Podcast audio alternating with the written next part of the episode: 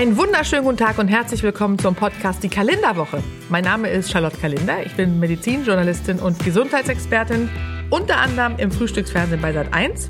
Ich schreibe aber auch Gesundheitsratgeber. Und in diesem Podcast widme ich mich immer montags einem Thema aus den Bereichen Health, Fitness, Wellness und Food und gebe euch Tipps, wie ihr gesund und fit durch das Jahr kommt. Viel Spaß beim Hören!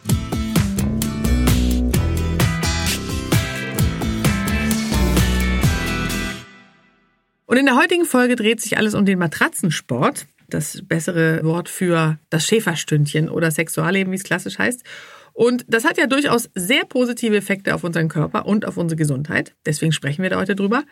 Natürlich ist es so, dass der Sex bei den meisten Menschen im Alter kein Abenteuerland mehr ist, ja. Teilweise sind lange Beziehungen schuld, wo das im Alltag einfach untergeht, kein Platz mehr dafür bleibt. Oder Familie ist auch ein Störfaktor, der die Anzahl der Schäferstündchen minimiert, häufig höre ich.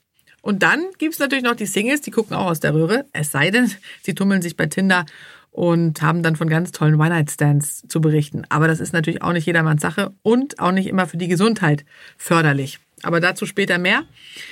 Ja, es gibt sehr viele Tipps, die man dann so hört und liest. Ja, zum Beispiel, man solle Sex an fremden Orten praktizieren, weil die Angst, entdeckt zu werden, anregend wirken würde. Da habe ich mich gefragt, welcher Single das denn wohl geschrieben hat, ja. Also wer Kinder hat, der hat ja permanent Angst, erwischt zu werden. Da guckt man beim Liebesspiel öfter zur Kinderzimmertür als in die Augen des Partners, kann ich sagen.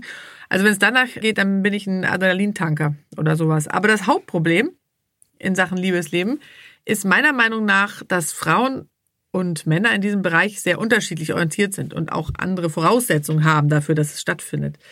Frauen sind eher sehr romantisch äh, veranlagt, in der Regel, ja. Also die wollen den Mann fürs Leben finden. Ein Mann, der sie umwirbt, sie erobert und wirklich als Ganzes schätzt und mag. Sowohl den Körper, Geist und Seele, ja. Solche Sätze hört man dann. Und die Männer, die sind eher triebgesteuert. Ich weiß, Ausnahme bestätigen die Regel, aber das ist so das Klischee und häufig trifft es auch zu. Die möchten auch Familie, aber es dient alles der Fortpflanzung. Ja, also das heißt, Romantik spielt eher nicht so eine große Rolle. Aber gerade bei Müttern spielte übrigens noch ein zweiter Aspekt mit rein. Die müssen den Kopf wirklich frei haben, um sich hingeben zu können. Ja, also das heißt, ist die Wäsche aufgehängt? Sind so Fragen, die sich stellt, ist die Wohnung gesaugt? Die nächste Woche geplant? Sind die Kinder im Bett? Dann kann es losgehen. Das ist wirklich eigentlich ganz amüsant auch. Eine Freundin von mir, die hat dann neulich noch thematisiert bei einem Mädelsabend, dass sie diese Bettelei nach Sex so nerven würde, die Männer ziemlich gut drauf haben. Also und erzählte dann, dass sie am Sonntagvormittag mit dem Staubsauger in der Küche stand, ungeschminkt, ihr Mann reinkam und dann an ihr rumgefummelt hat und gesagt hat, hm, Schatz, du bist aber auch wieder sexy heute. Willst du nicht im Schlafzimmer ein bisschen weiter saugen? und ja, und dann wundert er sich, wenn er dann zur Antwort bekommt, so, nein, ich will die verdammte Küche sauber machen und jetzt hol den Mob und wisch dein Gesauber vom Boden. Hat sie da wohl gesagt. Schlagfertig ist sie jedenfalls. Ich meine, ist ja nett gemeint, ja, so ein Kompliment. Aber die Frage ist natürlich, wann Männer endlich kapieren, dass Frauen nur dann Sex haben wollen und können, wenn sie entspannt sind. Ja, das heißt, diese Entspannung muss her, und zwar bevor es ins Schlafzimmer geht. Bei Männern ist das anders, die können immer. Ein Freund, äh, mit dem ich kürzlich über das Thema sprach, Heino, den äh, kennt ihr vielleicht auch noch aus der Folge Wer ist das stärkere Geschlecht? Mit dem habe ich über das Thema gesprochen und der fragte mich dann so ein bisschen, ja, mit, mit Sorgenfalten auf der Stirn, wie das denn gehen soll mit dem Sex. Ja, dass seine Frau manchmal sagt, ja, also jetzt hätte ich auch mal wieder Lust. Und er dann ins Bad springt, Zähne putzt, Nasendusche, Nachtcreme, ins Schlafzimmer kommt und sie dann leider eingeschlafen ist. Ja, und dann meinte er, da will man sie ja auch nicht wecken. Ja, habe ich gesagt, ist wirklich besser so. Also to make a long story short, und das ist die Lösung, vorsorgen, ja, entspannt euch, Liebesleben pimpen, damit es gar nicht erst dazu kommt, dass sie wegnickt, wenn der Casanova ins Bett springt. Oder, dass er ausgerechnet dann Lust hat, wenn sie staubsaugt. Ja, und ich zeige euch jetzt, wie das geht. Denn neueste Studien zeigen, wie gesagt, eindeutig, ein aktives Liebesleben ist der beste Gesundbrunnen der Welt für unseren ganzen Körper. Es hält fit, fördert die Durchblutung und sorgt für Ausschüttung der Glückshormone, ja, für Entspannung. Gesünder geht's gar nicht und das ja eigentlich auf sehr angenehme Art und Weise. Also, deshalb erstmal jetzt die gesunden Fakten unseres Liebeslebens.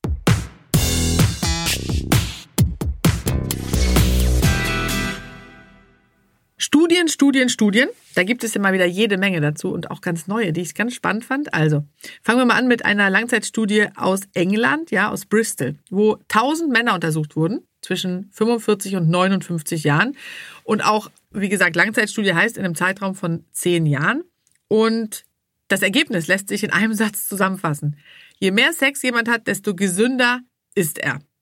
Und wer sich jetzt um seine Gesundheit sorgt, weil er dafür gerade keinen Partner hat, ja, der muss natürlich nicht verzichten. Also ich kenne diverse Freunde, die sich bei äh, Tinder und Co. tummeln. Da gibt's auch noch so ein Portal, wie heißt das denn noch, wo man auf so einem Radar sehen kann, wo sich auch gerade ein paarungswilliger Mensch befindet, des bevorzugten Geschlechts. Das ist wirklich ganz lustig. Dann weiß man auch wirklich gleich, da geht's nur darum. Aber auch bei so Portalen wie Tinder ist es eben so, dass viele dann schon im Profil schreiben, dass sie eigentlich nur One-Night-Stands suchen oder eben auch gerade nicht. Also das ist auf jeden Fall eine Alternative. Da natürlich dann auch immer daran denken, zu verhüten. Ja, jetzt klinge ich wie meine eigene Mutter, aber es ist natürlich wichtig und das vergisst man ja manchmal dann auch gerne mal oder verdrängt es vielleicht. Gesundheitliche Vorteile, muss ich allerdings dazu sagen, hat das Schäferstündchen nur, wenn es sich nicht um einen Sekundenakt handelt, ja, sondern mindestens 20 Minuten lang dauert, weil erst dann die Produktion des Dopamins angeregt wird, des Botenstoffs und dann auch spürbar wird. Ja, das heißt, Dopamin, das wisst ihr vielleicht, bewirkt einen sehr ja, intensiven und anhaltenden Stressabbau, sodass eben Sex nicht umsonst zu den Maßnahmen eines ganzheitlichen Stressmanagements zählt. Ist doch auch ein schönerer Begriff, oder? Ja, und die Ausdauer trainieren wir natürlich auch nur, wenn wir es über eine gewisse Weile tun. Deswegen sollte man mindestens 15 bis 20 Minuten dabei bleiben. Und noch was kann der Matratzensport sehr gut, nämlich Kalorien verbrennen, ja? Und ich meine, das hat ja auch noch keinem geschadet. Da gibt's eine kanadische Studie und die sieht wirklich Geschlechtsverkehr als sportliche Betätigung. Also die männlichen Teilnehmer, die bei diesem Experiment teilgenommen haben, die haben während des Liebesspiels durchschnittlich 100 Kalorien verbraucht. Das entspricht ungefähr vier Kalorien pro Minute. Ich weiß, es ist ein bisschen unsexy, vielleicht das so runter zu reduzieren auf Kalorien, aber es ist eine interessante Tatsache, finde ich. So ein bisschen Angeberwissen fürs Büro. Und bei den weiblichen Teilnehmern waren es immerhin 70 Kalorien, also ungefähr drei pro Minute. Und das Interessante dabei war eigentlich, die Teilnehmer mussten, um ihren allgemeinen Kalorienverbrauch äh, zu testen bei der sportlichen Betätigung, kleine Sportsessions, a 30 Minuten absolvieren. Und im Vergleich dazu verbrannten manche Männer da beim Sex im Schnitt sogar viel mehr als bei den Sporteinheiten. Also sehen wir, das ist viel effektiver sogar. Mir macht das totalen Spaß, mir mal so Studien anzugucken und dann zu überlegen, wie ist es denn, dann auch nochmal drüber nachzudenken, irgendwie stimmt das oder stimmt das nicht. Aber Fakt ist, es ist dabei rausgekommen, und ich nehme das jetzt einfach mal so an als Tatsache. Außerdem haben Wissenschaftler herausgefunden, dass, und das fand ich wirklich die, die noch interessantere Nachricht eigentlich, dass wer ein glückliches Sexleben hat, seltener Heißhunger auf Junkfood oder Süßigkeiten hat. Und das liegt wiederum an den Glückshormonen Phenylethylamin, ein sehr schwieriges Wort, Phenylethylamin, ja, gemerkt, und den Endorphin. Und damit heißt es eben auch AD Heißhungerattacken nach dem Schäferstündchen. Ist doch toll. Ja, und auch unser Blutdruck der profitiert auch davon, ja. Ich meine, ich weiß, Blutdruck ist nun wirklich gar nicht sexy und man denkt, ach, Blutdruck messen, das ist noch nur was für alte Leute, aber das ist überhaupt nicht so. Der Blutdruck ist eigentlich ein viel wichtigerer Wert als die Herzfrequenz, die ja viele Fitness-Tracker messen. Am Blutdruck kann man sehr schnell erkennen oder am ehesten erkennen, wie es um die Gesundheit steht. Das heißt, der ist sehr wichtig und der sollte natürlich im Rahmen sein dessen, was normal ist. Und man sagt ja mal so zwischen 80 und 120 sollte er sein. Und man hat eben in dieser Studie herausgefunden, der Universität Paisley, dass gerade der untere Wert, das ist der diastolische Wert, gesenkt wird durch Sex. Und das ist natürlich auch äh, grandios, ja. Also man hat da auch eine Langzeitstudie gemacht mit über 1000 Männern im Alter von ungefähr 50 und dabei eben rausgestellt, dass sie zu 45 Prozent, also fast zur Hälfte weniger an Herzerkrankungen litten, wenn sie eben regelmäßig Sex haben. Fantastisch. Ja, und als wäre das nicht schon genug, hat es auch noch einen positiven Effekt aufs Immunsystem. Natürlich, hätte man sich auch denken können, und es ist auch so, das haben die Wissenschaftler der Uni Pennsylvania herausgefunden, nämlich dass Menschen, die wöchentlich ähm, ein bis zweimal Sex haben, 30 Prozent mehr Immunglobulin in ihrem Speichel aufweisen als andere.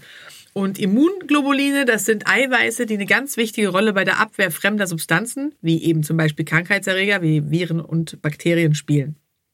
Ja, und last but not least spricht noch eins dafür, es zu tun. Es macht nämlich glücklich, ja. Es ist die intimste Form der Begegnung und für zwei Liebende, wie man so schön sagt, gibt es ja oft nichts Schöneres, als sich gegenseitig die Zuneigung zu zeigen, ja. Gerne auch auf der Straße. Das finde ich immer ganz erstaunlich, wenn man manchmal so am Bahnhof oder Flughafen so verabschiedende Menschen sieht oder sich begrüßende oder auch überhaupt manchmal so frisch Verliebte im Park, wo man denkt, dass die quasi übereinander herfallen, finde ich, dass das, wenn man das mal so ganz nüchtern betrachtet, eigentlich seltsam ist. Aber es ist nun mal so, es diente ursprünglich evolutionsbedingt der Fortpflanzung, also muss es irgendwie auch richtig sein.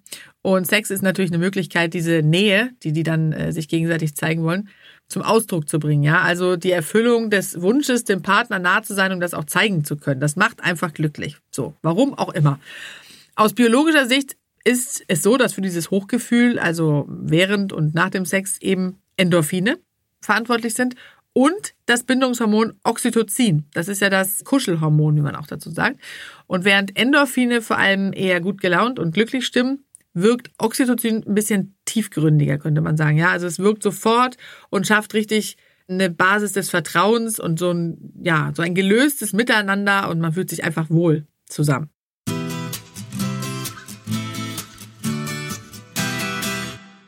Glaube, jetzt haben wir die ganzen positiven Effekte für die Gesundheit geklärt.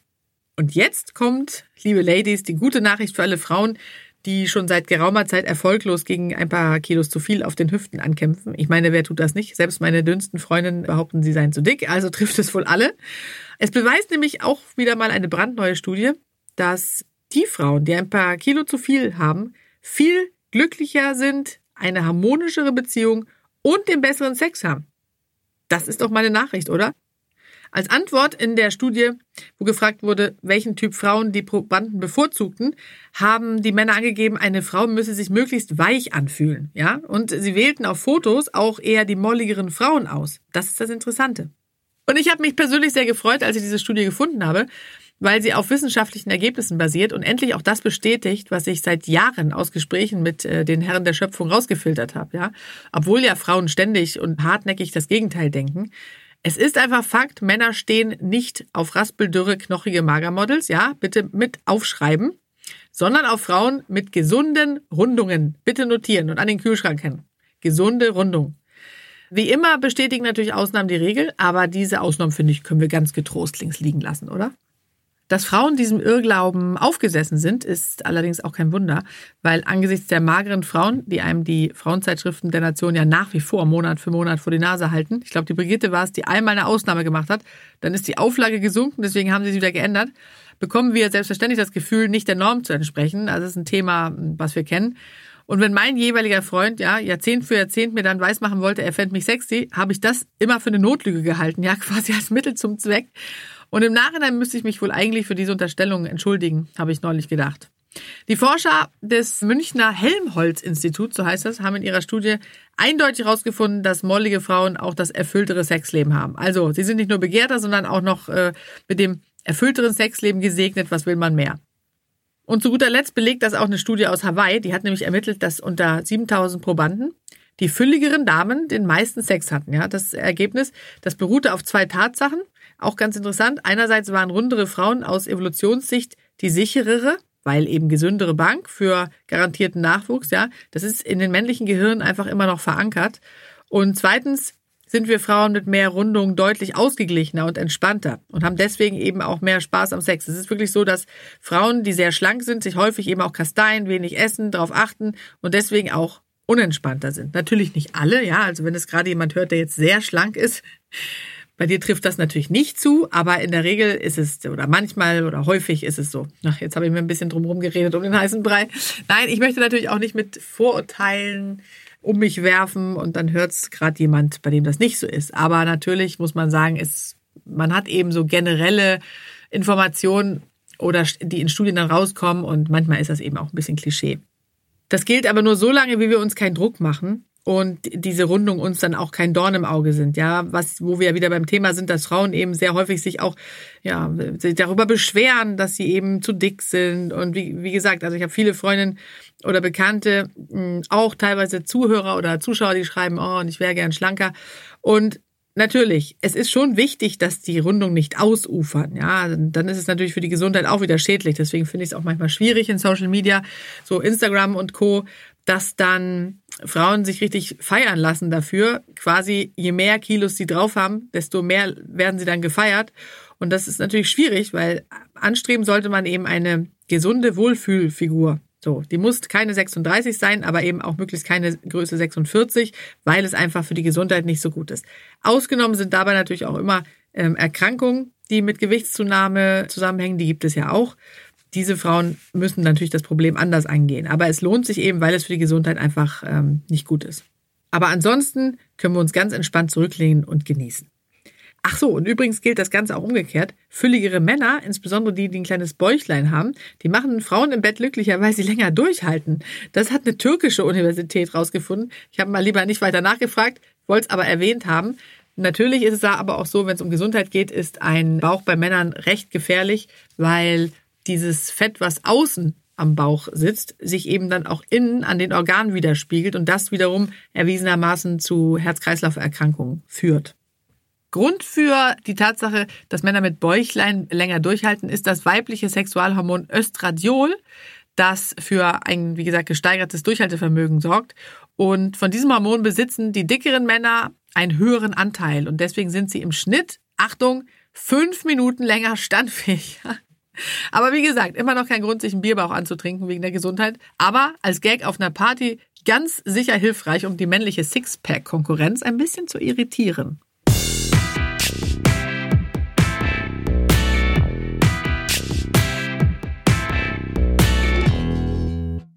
Jetzt kommen wir zu einem Teil, da müssen die Orthopäden der Nation bitte mal weghören. Ja, also wir wissen, dass High Heels in der Tat Gift für die Gelenke sind und eine einseitige Belastung der Füße bewirken. Aber gegen ein, zwei Abende pro Woche auf hohen Absätzen ist wirklich überhaupt nichts einzuwenden. Da macht mal wieder die Dosis das Gift. Ich weiß, ich sage es immer wieder. Im Gegenteil, sie haben sogar diverse Vorteile für die Gesundheit und für unser Liebesleben. Der Grund ist, oder der Hintergrund besser gesagt, wer auf High Heels durch die Gegend stöckelt, der verbessert die Kontraktionskraft der Beckenbodenmuskeln. Ja, ja wirklich, das ist wirklich so.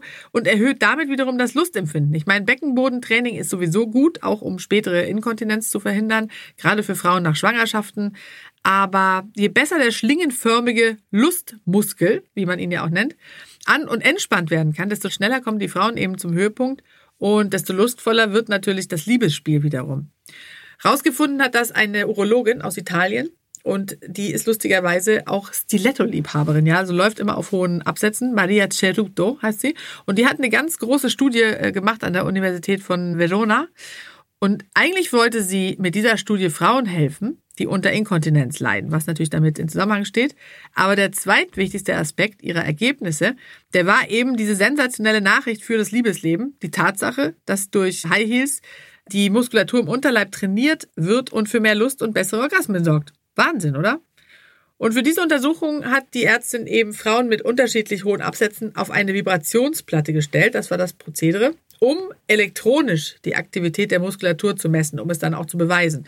Und dabei stellte sie fest, dass der Beckenboden sich bei etwas höheren Schuhen eben anspannt und die Muskulatur gestärkt wird. Und das, damit konnte sie dann eben auch den Beweis liefern, dass das Tragen von High Heels spezielle Übungen für den Beckenboden sogar ersetzen kann. Und es ist ja in der Tat so, dass die niemand gerne macht. Ja, die sind total nervig. Ich erinnere mich auch noch an den Rückbildungskurs nach meiner ersten Schwangerschaft. Da hat uns die Kursleiterin mit einer bemerkenswerten Unverfrorenheit, würde ich es mal nennen, mit den Worten angeleitet, so, und jetzt anspannen und entspannen, als würden wir mit unserer Scheide Gras rupfen. Ich meine, ich, ich war echt kurz davor, den Kurs zu verlassen, sofort, ja. Also hätte es damals schon die Studie von Maria Ceruto gegeben, da hätte ich mir echt viele nervige, graszupfende Stunden erspart. Und es ist tatsächlich so, auf High Heels trainieren wir, ohne dass wir es merken. Wichtig ist dabei eins zu bedenken, dass also Mörderabsätze, die helfen da nicht, also diese ganz, ganz hohen, denn dann verkrampfen wir zu sehr und das bewirkt wiederum das Gegenteil. Die Absätze sollten ungefähr fünf Zentimeter hoch sein und den Fuß in einem 15 Grad Winkel halten. Also da müsst ihr jetzt nicht mit dem Winkelmesser rangehen, aber ungefähr fünf Zentimeter, dann passt das. Und dann sind nämlich die Muskeln unseres Beckenbodens in ganz optimaler Position. Zu dieser Frage fragte mich auch mal ein Zuschauer, ob es denn auch bei Männern wirken würde, wenn man mit hohen Absätzen den Beckenboden trainiert. Und es ist tatsächlich so, auch Männer sollten den Beckenboden trainieren. Man hört es immer nur von Frauen, ja, nach Schwangerschaften, wie gesagt, aber auch Männer sollten den Beckenboden trainieren. Das führt dann auch zu einer verbesserten Potenz. Also das ist ja auch für Männer ein wichtiges Thema. Von daher auf jeden Fall machen. Tatsächlich ist es allerdings so, dass man bei Männern auch sagen muss, besser angeleitet und von Physiotherapeuten. Ich denke nämlich, dass jetzt Absätze für die meisten Männer auch eher nicht so in Frage kommen. Gut, also von den Stöckelschuhen zurück zum Schäferstündchen. Es ist natürlich nicht so einfach, wie ich eingangs auch schon erwähnt habe. Ja, abends, wenn alles erledigt ist und die Kinder schlafen, die Frau dann theoretisch entspannt sein könnte, ist auch dann häufig die einzige Möglichkeit für ein Rendezvous im Schlafzimmer. Und das Problem vieler Paare ist aber, wenn die Abendstunden erstmal da sind, und das kenne ich selbst auch, dann schaffen wir es gerade noch, die Zahnbürste, die erforderlichen drei Minuten in der Hand zu halten. Und nicht nur das Energielevel ist abends am niedrigsten, sondern auch der Hormonspiegel, ja, also Testosteron und Co., die ja für die Lust zuständig sind. 97 Prozent aller Frauen haben angegeben in Befragungen, dass sie wegen der Müdigkeit abends wirklich Schlafen bevorzugen vor dem Sex, ja. Das ist natürlich gerade für die Männer häufig frustrierend. Hm, es ist schon so, dass Frauen da ein etwas geringeres Bedürfnis haben, gerade wenn sie eben müde sind und Männer aber so triebgesteuert sind, dass sie trotzdem unbedingt noch ran wollen. Und da gibt's eine Lösung. Und die geht so. Wartet nicht bis zum Ende des Tages, sondern macht es am Morgen. Also stellt euren Wecker einfach eine halbe Stunde früher oder wie lange auch immer ihr braucht, kann ich jetzt nicht genau sagen. Dann profitiert ihr nämlich auch vom höheren Energiepegel und ganz nebenbei führt aber auch das beim Liebesspiel ausgeschüttete Kuschelhormon Oxytocin zu einer stärkeren Bindung an eurem Partner. Das ist wiederum gut, damit er über den Tag treu bleibt. Kleiner Witz. Aber es ist wirklich so, dass das eben dazu führt, dass man eine stärkere Bindung hat durch dieses Hormon. Und das ist auf jeden Fall natürlich nicht nur schön, sondern auch sinnvoll. Und noch ein Tipp äh, an uns Frauen. Wenn ihr es auf einen Partner abgesehen habt, ja, also wenn ihr auf der Suche seid, dann braucht ihr eigentlich, und das ist eigentlich ein lustiger Tipp, finde ich, nur ein einziges Schminkutensil. Und das ist Rouge. Gut, mit einem Pinsel. Ja, was das für ein Tipp sein soll, fragt ihr euch. Klar, also um das zu verstehen, muss man ein bisschen weiter ausholen. Denn das Rotfärben der Wangen, was ja jeder kennt unter dem Begriff Rouge auftragen, das ist ja ursprünglich entstanden, um den Mann auf, ja, auf subtile Art und Weise zu verführen, ja. Also rote Apfelbäckchen suggerieren ihm nämlich, ich finde dich toll und zwar so sehr, dass ich durch die gesteigerte Durchblutung vor Erregung ganz rote Wangen habe. Und das wiederum finden Männer aufregend. Ursprünglich natürlich mal wieder ganz im Sinne der Fortpflanzung. Deswegen findet der Mann die Frau dann erotisch, wenn sie rote Wangen hat, ja. Zusätzlich stehen eine gute Durchblutung und rosige Wangen auch für Gesundheit, was natürlich in der Fortpflanzung auch immens wichtig ist. Und all diesen Assoziationen können Männer einfach nicht widerstehen. Und so ist das traditionelle Auftragen von Rouge entstanden, weil Frauen das unbewusst verstärken wollten. Und tatsächlich kam in aktuellen Studien raus, dass sowohl Männer als auch Frauen nicht so sexy finden wie rosige Wangen. Also, mehr Make-up braucht es nicht. Und sollte mal keins zur Hand sein, wenn der Traummann beim Bäcker in der Schlange vor uns steht, man weiß ja nie, dann einfach ein paar Mal in die Wangen kneifen oder klopfen. Es gibt wirklich kein besseres Rouge. Den Tipp habe ich von Julia Roberts mal bekommen. Ja, und dann gibt's noch diese wunderbar lustige Studie, wobei ich mich bei dieser wirklich mal wieder gefragt habe, wer um Himmels Willen denn manche Untersuchungen beauftragt. Da haben mal wieder Wissenschaftler, diesmal aus Holland, rausgefunden, wenn beim Liebesakt Socken getragen werden, das, dann erhöht das die Chancen von Frauen, auf einen Orgasmus um 30 Prozent. Ich konnte das gar nicht glauben. Ich meine, man sollte ja meinen, dass eher das Gegenteil der Fall ist, ja. Und tatsächlich ist es so, dass Männer Socken, die turnen ganz klar ab. Aber bei Frauen sieht die Sache anders aus. Die müssen sich, um guten Sex zu haben, in ihrer Umgebung wohlfühlen. Das Thema hatten wir vorhin schon. Entspannen und da helfen Socken eben auf jeden Fall. Sind jetzt aber beispielsweise die Füße kalt, aktiviert der Körper den Teil unseres Gehirns, der für Angst und Gefahr zuständig ist, ja. Und das ist natürlich ein absoluter Killer. Wer dagegen warme Füße hat und sei es eben mit Hilfe kuscheliger Socken, der fühlt sich wohl und entspannt sich. Und dieses Gefühl der Geborgenheit, das führt dazu, dass die richtigen Hormone ausgeschüttet werden und dann steht einem gesundheitsfördernden Schäferstündchen nichts mehr im Wege. Die Männer dürfte das ebenfalls nicht stören. Im Gegenteil, viele sind ja ausgesprochene Fußfetischisten, wie man dazu sagt. Das liegt daran, dass die Hirnareale für Genitalien und Füße direkt nebeneinander liegen und somit gleichermaßen für Erregung sorgen. Ja, und da empfinden sie das Tragen von Söckchen als durchaus anregend.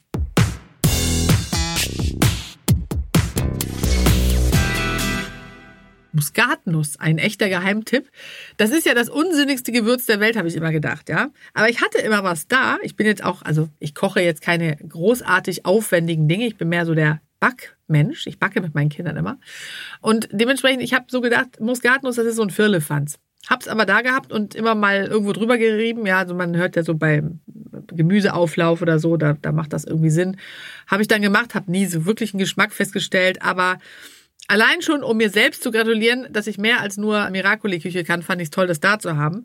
Und dann habe ich irgendwann eine Veröffentlichung gelesen, also eine Publikation, dass ausgerechnet Muskatnuss ein Aphrodisiakum ist, also ein libido steigerndes Mittel, ja. Und da stand, in vielen arabischen Ländern würden Männer sogar das Gewürz über den Tag kauen, um die Potenz zu fördern, um das, um das Liebesspiel dadurch zu verlängern. Und tatsächlich ist ja auch Muskatnuss in einigen Düften vorhanden, die als anregend gelten, also Aphrodisiakum quasi. Es bewirkt, wenn man jetzt den Hintergrund sich mal anschauen will, durch das Phenylpropanoid Myristizin eine Förderung der Lust, weil die darin enthaltenen ätherischen Öle die Sinne reizen und die Nerven sensibilisieren. So. Jetzt ist es aber so, dass man für eine berauschende Wirkung wirklich eine größere Menge braucht. Also immer schön rein ins Essen mit der Muskatnuss. Aber auch wieder zu beachten ist, ab vier bis fünf Gramm, das entspricht etwa einer ganzen Nuss, können tatsächlich Vergiftungserscheinungen in Form von Halluzinationen auftreten. Ja, also bitte nicht übertreiben. Ich glaube, es dürfte aber eh schwierig werden, eine komplette Nuss ins Essen zu reiben. Das äh, schmeckt dann auch nicht mehr so gut. ja, und wer noch mehr Liebe möchte, weitere Aphrodisiaka sind, ja, Austern natürlich der Klassiker. Ja, allein das Schlürfen gilt als sexy, behaupten Menschen. Ich kann mit der Konsistenz, also ich tue mich damit etwas schwer. Die sind aber zum Glück ja eh so teuer, dass man das gar nicht unbedingt machen muss. Bananen, das finde ich, weiß nicht unbedingt jeder. Champagner, Chili, Eier, Erdbeeren, Feigen, Granatapfel, Hummer, Ingwer, Kaffee, Kardamom, Kaviar, Knoblauch, Muscheln, Rettich, Rosmarin, Safran, Schokolade, Sellerie, Spargel, Trüffel, Vanille und Zimt. Also eigentlich alles, oder? Aber gut, ab in den Supermarkt. Ja, und keine Frage, die Umgebung hat natürlich auch einen starken Einfluss auf unsere Stimmung. Mm, wenn man zum Beispiel ein Lovebird-Wochenende, wie ich es mal nenne, zu zweit gebucht hat und das Zimmer ist dann eher eingerichtet wie eine schlechte Jugendherberge mit dem dazugehörigen Mief, dann fällt, ist natürlich nicht unbedingt gleich der erste Wunsch, ins Bett zu stürzen und übereinander herzufallen, ja. Gerade der Geruch spielt eine sehr große Rolle und wir erreichen zum Beispiel eine entgegengesetzte Wirkung zum Jugendherbergen Mief mit ätherischen Ölen. Und diese Wirkung ist auch wissenschaftlich erwiesen. Also die Aromen dieser Öle beeinflussen wirklich sowohl Geist als auch Körper. Manche wirken entspannend, manche eher anregend. Und warum das ist, haben Forscher natürlich auch wieder ganz exakt unter die Lupe genommen und haben festgestellt, ätherische Öle haben eine ganz enge Verwandtschaft mit den körpereigenen Hormonen. Und ihre Duftmoleküle, die treffen dann beim Einatmen auf die Nasenschleimhaut, wo sich ja Millionen von Riechzellen und Flimmerhärchen befinden. Und die werden dann in einen elektrischen Impuls umgewandelt, so kann man das beschreiben, der dann ins limbische System weitergeleitet wird. Das ist ja das System, was für Gefühle und Trieb zuständig ist. Und da reguliert der Körper Funktionen wie Atmung, Körpertemperatur oder Verdauung, speichert auch Gefühle und Erinnerungen. Und abhängig vom jeweiligen Duftstoff werden bestimmte Hormone dann ausgeschüttet. Vor diesem Hintergrund versteht man dann auch, dass im limbischen System die Schaltzentrale dafür sitzt, ob man jemanden wortwörtlich riechen kann oder eben nicht. Wollen wir also die Libido ankurbeln, ja? Wenn Alltag stresst oder die lieben Kleinen uns mal wieder die Zeit zu zweit im Schlafzimmer verhageln, dann gibt es drei Düfte, die erwiesenermaßen unsere Sinne stimulieren. Die könnt ihr ja mal mitschreiben. Das eine, haben alle super Namen, ist Frangipani. Das sind die Blüten einer ja, tropischen Giftpflanze mit sehr intensivem Duft. Dann Champaka, das ist eine Magnolienart, wird auch Parfümbaum genannt. Und Jasmin, das ist eigentlich ja mein Lieblingsgeruch, zumindest wenn es um echte Pflanzen geht, aus der Familie der Ölbaumgewächse. Die haben ein sehr, sehr sinnliches Aroma. Ja, und jetzt zu guter Letzt noch ein heikles Thema, nämlich die Intimpflege, ja. Aber keine Angst, ich erspare euch unangenehme Anekdoten, die mir Mitmenschen im Laufe der Zeit erzählt haben. Manche Kollegen sind da ja völlig schamlos. Ich weiß nicht, ob ihr das kennt. Die kommen morgens ins Büro, ziehen die Jacke aus und sagen im Vorbeigehen in die Runde, oh Mann, ich habe wieder meine Tage, ich musste heute schon dreimal den Tampon wechseln. Ich meine, es ist echt, als würden sie vom samstäglichen Supermarktbesuch erzählen. Ja, ich meine, da fehlt eigentlich nur, dass sie ein Foto davon bei Facebook posten. Das ist einfach, wie man so schön sagt, too much information, also zu viel Information. Andererseits finde ich es manchmal auch lustig, darüber zu sprechen. Und ich finde, es gibt Tabuthemen, über die sollte man äh, unbedingt sprechen. Ich werde zum Beispiel auch nie vergessen, als in meiner Rettungsdienstausbildung, die ich ja gemacht habe, das Thema Gynäkologie dran war und wir darüber sprachen, wie stark denn nun vaginale Blutungen bei welchem Krankheitsbild sein können. Und mein Mitstudent, mittlerweile auch guter Freund Clemens, der stellte eine, ja, zugegebenermaßen etwas dümmliche Frage, worin, woraufhin die Lehrerin dieser Unterrichtsstunde, eine anthroposophische Hebamme, wohlgemerkt zu ihm sagte, aber Clemens, versetzen Sie sich doch bitte mal in die Lage einer Scheide. Und ich werde nie seinen Blick vergessen, wie er sich angeguckt hat. Aber wie auch immer, also ohne zu viele Details, ein Tipp, den wir unbedingt beachten sollten. Unterwäsche aus Synthetik, Slip-Einlagen und alkalische Seifen. Die zerstören den Säureschutzmantel und fördern unangenehme Gerüche, weil der pH-Wert der Haut im Laufe des Tages von 5 auf 9 bis ungefähr 10 steigt, also ohnehin immer alkalischer wird. Ja, und wenn diese säureliebenden Türsteher, wie man sie vielleicht nennen könnte, dann auch noch durch zu viel Seife außer Gefecht gesetzt werden, dann haben natürlich unerwünschte Erreger ein sehr leichtes Spiel.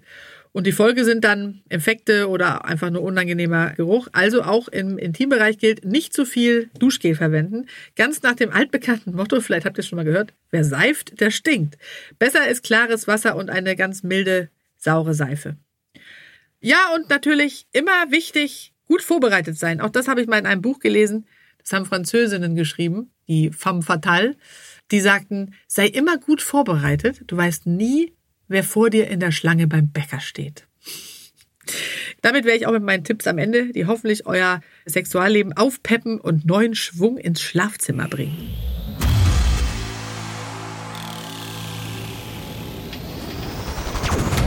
Herr Kaufels und Kalender. Herr Kaufels ist wieder da. Hallo ich Charlotte. Mich. Ich musste eine Folge ohne dich aushalten. Das war ganz furchtbar. ja. ja, auch ich habe ich mal. Ich plaudere doch so gerne. Ja, nächstes Mal stimmst du den bitte mit deiner Chefin ab. Ja. okay, äh, Frau Kalender, Ja. ich äh, beantrage Urlaub Ja, dann das nächste Mal genau. bei Ihnen. Heute Äh, geht's nicht um Urlaub, sondern Um Sex. ja, genau. Und ich finde das sehr gut, dass du da mal was zu machst, weil äh, viele sind ja dann doch ein bisschen klemmig. Ja, verklemmt. Aber ich komme ja aus Schweden, da ist man nicht so verklemmt. ich habe auch so eine Wohnung, wo jeder reingucken kann. Das ist ganz lustig in Hamburg. Und ich laufe da ja von der Dusche in mein Zimmer, um mich anzuziehen. Mir ist es völlig egal. Also man kann da rechts und links, weil es so ein Loft ist, kann man mit so großen Fabrikfenstern reingucken. Mir ist es total egal. Und auch bei den Anproben äh, manchmal fürs, äh, fürs Frühstücksfernsehen, wenn ich dann mit der Kollegin, die für die Outfits sorgt, dann mussten wir mal BHs kaufen gehen. Waren wir äh, im großen Einkaufs, äh, in so einer, wie nennt man denn das? In so einem äh, Mall. in, in, ja, sowas. In so einem BH-Laden. Ach so. Und dann bin ich Mhm. aus, der- aus der Umkleide so, Riki, wie findest du den? Und, und sie so, zurück, zurück in die Umkleide. Ja, die Menschen sind etwas verklemmt manchmal, ne? Aber wir nicht. Ja, Also nee, raus mit den genau. Fragen. Ich wollte dich mal fragen. Es gibt ja Paare, die haben feste Termine für Sex in der Woche. Die verabreden Ja. sich ähm, zum Sex. Kann das wirklich das Sexleben retten? Das ist das Beste, was man machen kann, sage ich. Ja, weil es ist ja so, alles andere tragen wir uns ja auch in den Terminkalender ein. Ja? Das heißt, es ist umso, wirklich umso wichtiger, dass wir dieses wichtige Thema auch eintragen. Dann kann man sich darauf einstellen, kann zusehen, dass vorher alles erledigt ist. Und ich empfehle wirklich Paaren mit Kindern zum Beispiel, dass sie so mindestens einen Abend pro Woche nehmen, wo sie sagen, okay, da haben wir nur Zeit für uns. Und ich meine, die Kinder gehen ja in der Regel dann schon auch irgendwann ins Bett. Aber manchmal ist es ja so, dass man dann einfach zu müde ist. Dann muss man an dem Tag eben mit Koffein, ein bisschen mehr Koffein irgendwie vorsorgen und dafür zusehen, dass es eben auch ansprechend gestaltet ist mit Kerzen und was weiß ich was, damit es eben dazu kommt. Kann ich nur empfehlen. Ja, die Frage ist eh, wie oft ist normal. Ich stelle mir das gerade sehr romantisch vor. Man macht die Kerzen an. und dann der Timer. So, jetzt bitte los. Ja, genau. Und pimmt sich mit Koffeintabletten. Wie viel ist denn normal? Ja, romantisch ist das, wenn man Kinder kriegt, sowieso nicht. Also das sagte neulich auch jemand, ja, ist ja klar, dass Paare dann nicht zusammenbleiben können, weil ich meine, die Mutter oder die Frau, die kümmert sich sowieso, die ist ja nur noch auf die Kinder gepolt und der Mann hat da jetzt vielleicht nicht ganz so den Zugang und läuft den normalen Weg weiter. Ist ja klar, dass äh, die sich irgendwann trennen müssen. Oder Okay. sie überstehen die Krise durch verabredete Sexpartys. Gibt's Äh, auch. Ja, Gibt's auch, ne? Also ja. Mhm. gerade hier in Berlin ist das ja sowieso auch ein Thema, ne? Also es gibt ja da so diverse Locations. Ja, ja, aber ich glaube, da geht die, die Masse nicht hin. Ne? Also ich würde behaupten, äh, Das- die bleiben dann doch zu zweit. Das kann ich dir jetzt so nicht beantworten. Jedenfalls, du hast jetzt gerade gesagt, einmal die Woche. Wie viel ist denn eigentlich normal? Was? Also Studien sagen, normal sei dreimal die Woche. Das sei für sowohl, also ich sage auch aus Gesundheitssicht, mindestens 15 bis 20 Minuten sollte es dauern, habe ich schon erwähnt. Und dreimal die Woche. Das wäre so ein Optimum. Aber natürlich ist auch zweimal toll. Neulich sagte eine Freundin zu mir, also seit ihrem letzten Geburtstag sei da nichts mehr gelaufen mit ihrem, mit dem Vater ihrer Tochter. Das wäre also ein Jahr. Das ist zu lang. Mhm, okay, ist Es sei denn, wahrscheinlich beide wollen es nicht. Naja, gut, und es ist wahrscheinlich individuell auch sehr unterschiedlich. Ja, weil das ist ja auch ein Thema, finde ich, was man eigentlich thematisieren muss. Es gibt ja diverse Formen des nicht sexuellen Teilnehmens am Leben, also sprich Asexualität oder was auch immer. Da gibt es Menschen, die entscheiden sich wirklich dafür, weil sie entweder nicht wollen oder nicht können. Und auch das ist ja in Ordnung, wenn beide damit zufrieden sind. Problematisch wird es ja nur, wenn der eine es will. äh, und der andere nicht. Und dann sagte ich auch neulich zu jemandem, der mir das erzählte, ein, ein, ein Leser schrieb mir, dass er tatsächlich keine, keine Lust mehr hat und es mit ihm wohl nichts mehr wird in diesem Leben äh, mit dem Sexualleben. Und dann äh, habe ich gesagt, habe ich ihm empfohlen, dass er doch vielleicht zum Arzt geht und sich auch Medikamente verschreiben lässt. Es gibt ja potenzstimulierende Medikamente. Und dann sagt er zu Recht, ja, aber wozu soll ich Tabletten nehmen, wenn ich keine Lust habe? Hat er natürlich auch recht. Ne? Es wird nur zum Problem, wenn die Partnerin es als ein Problem erachtet. Naja, ah erklär mir mal, woran liegt es eigentlich, dass Männer nach dem Sex oft einschlafen? Ach so, ja, das ist auch ein lustiges Phänomen. Dass Frauen sind danach total hyperaktiv und Männer schlafen eher ein. Ja, ist total kontraproduktiv. Ähm, man sagt aus Evolutionssicht ist es auch, liegt es auch daran, dass die, die Mutter sich dann nachher noch um die Kinder kümmern muss. Nach wie vor. Und deswegen ist nicht so gut ist, wenn sie einfach einschläft. Aber ich glaube, auch da gibt es wieder zahlreiche Studien, die sich damit gerade beschäftigen. Ich habe auch mal gehört, dass bei Männern dann ein Hormon ausgeschüttet wird, das bei Babys auch ausgeschüttet wird, die gerade gestillt wurden. Ja, ja, das Oxytocin, das Kuschelhormon. Das, das meinst du, ne? Genau. Ja, genau. Ja, das ist auch so, das wird ausgeschüttet und dadurch werden die auch ganz schläfrig. und kuschelig. ja, genau. Ist doch schön mal zwischendurch. Aber ähm, vorher natürlich. Bevor das, sie wieder auf die Jagd gehen. Vorher passiert das äh, komplette Gegenteil. Also du, du hast ja eben erzählt, dass da ordentlich Sport im Bett praktiziert wird. Also ja. der Körper pumpt ganz gut, das Herz pumpt ganz gut.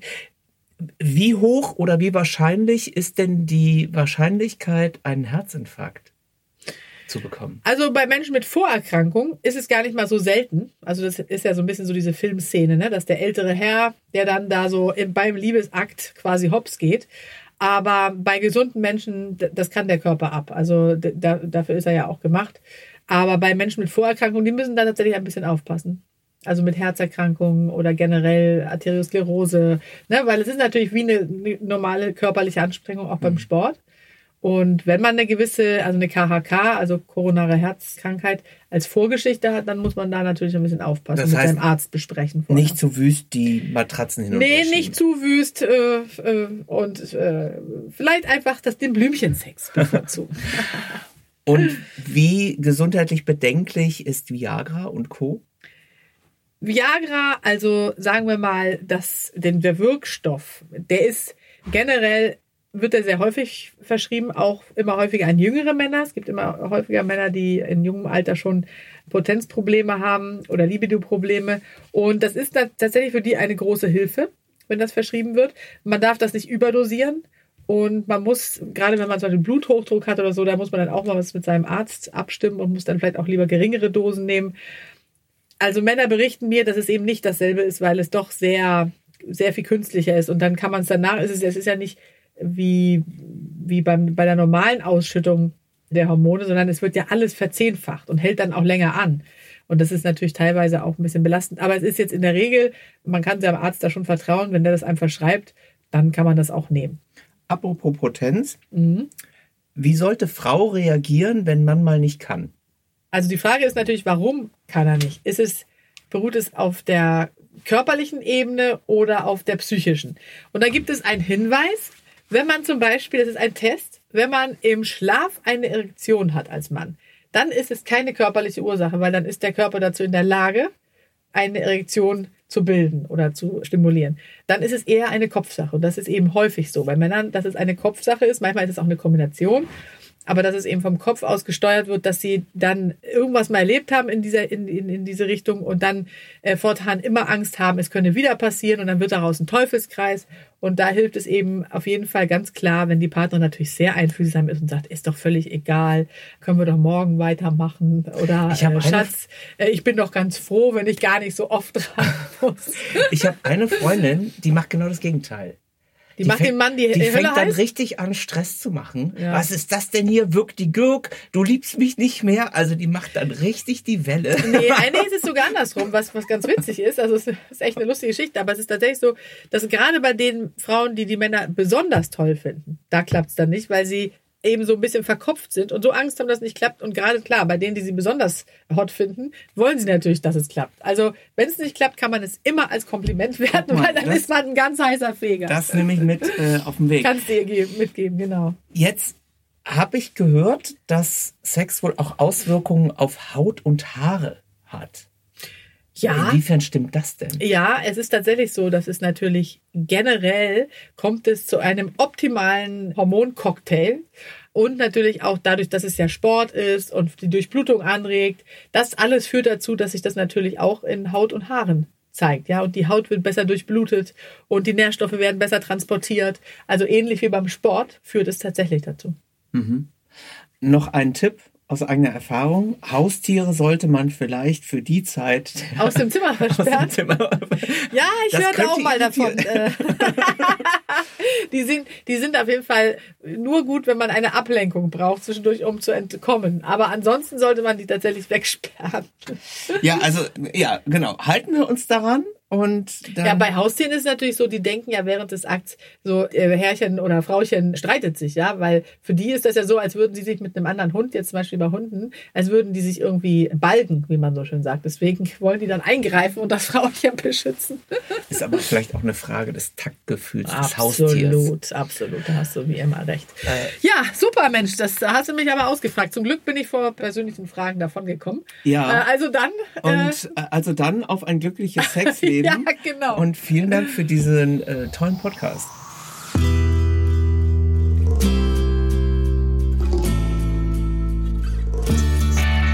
Und wenn ihr auch eine Gesundheitsfrage habt, die mir Herr Kaufels in einer der nächsten Folgen stellen soll, dann schreibt mir einfach eine Mail an kalender.argon-verlag.de.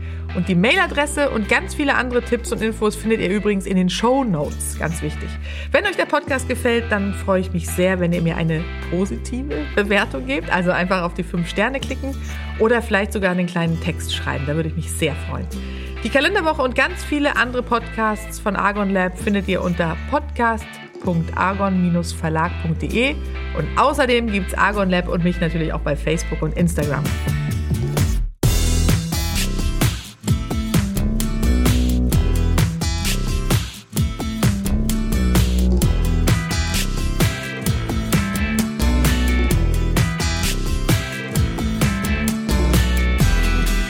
Und denkt dran, wer gesund ist, ist reich, ohne es zu wissen.